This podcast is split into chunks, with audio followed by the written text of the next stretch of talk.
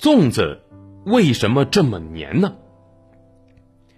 端午节作为我们国家的传统节日，在一代又一代的国人的传承当中啊，过节的形式呢也是在不断的被丰富着。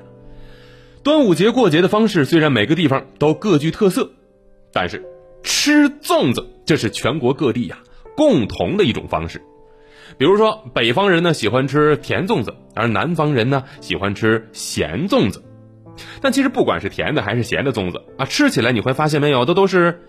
黏黏糯糯的，有的时候一不小心呢沾到手上了，嘿嘿，哎，那你有没有想过这粽子为什么会这么黏呢？粽子之所以会吃起来黏黏的，那是因为啊，粽子里面主要的食材是糯米，糯米又叫做江米，它是稻米的一种。所有的稻米呢，都是富含有葡萄糖颗粒的淀粉和蛋白质来构成的，而其中淀粉又分为。直链淀粉和支链淀粉两种，哎，这两种淀粉有什么明显区别呢？最显著的就是，淀粉分子的连接方式它不一样。我们可以想象，把淀粉分子啊想象成一个又一个的小球，那么直链淀粉就是每一个淀粉的分子的小球都被一条线儿给穿了起来，哎，就像是一条项链一样。而支链淀粉的分子链呢，它则会有很多个分叉。所以啊，每一个淀粉分子会和其他的淀粉分子纵横交错的连接在一起，变成一个盘根错节的呃连接网。我们平常吃的米饭，不管是香米呀，还是小米呀，等等等等吧，啊，基本上都是属于直链淀粉。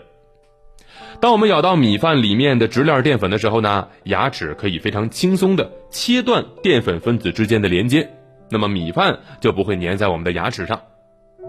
但是啊，在咬由支链淀粉而组成的糯米的时候，我们用牙齿咬断了糯米与糯米之间的连接，但是那只是一个淀粉分子在一个方向上跟其他淀粉分子的连接，而它们在其他方向上的连接却依然存在。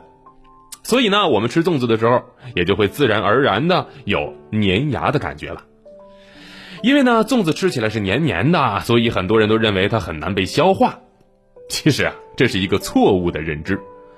单单从形状上来说，由于粽子里面所含的支链淀粉像一根一根很多分叉的枝条，而我们胃里的消化酶呢，它就可以从很多个方向对粽子进行消化。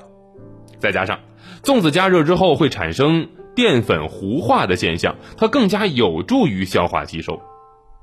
不过，尽管说这个粽子是不难消化，但是我们也不能多吃啊！如果真的多吃了呢？还是很容易闹肚子的哟。